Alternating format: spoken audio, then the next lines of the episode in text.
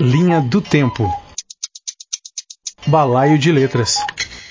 Nestes espantos, Mário Baggio prova ser um autor maduro. Dispensando armadilhas, ele te arrasta pelos cabelos à presença assustadora do outro. O outro que te explora, em Anatomia do Abuso, te condiciona em Marcas, te fere em A Mulher Narra, te espelha em A Degola, te move em Os Olhos, tem vergonha em você, te identifica em outro rosto a mesma face, não te deixa só em as pessoas na sala de estar, ou te ignora em a história um pouco de blush nas bochechas, ou não te aceita em a princesa, o outro, enfim, que te leva ao limite, por exemplo, na proposta.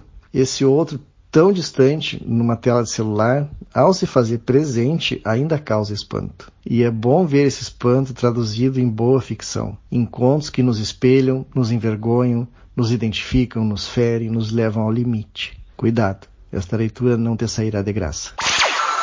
Balaio de Letras, produção e apresentação, Cláudio B. Carlos.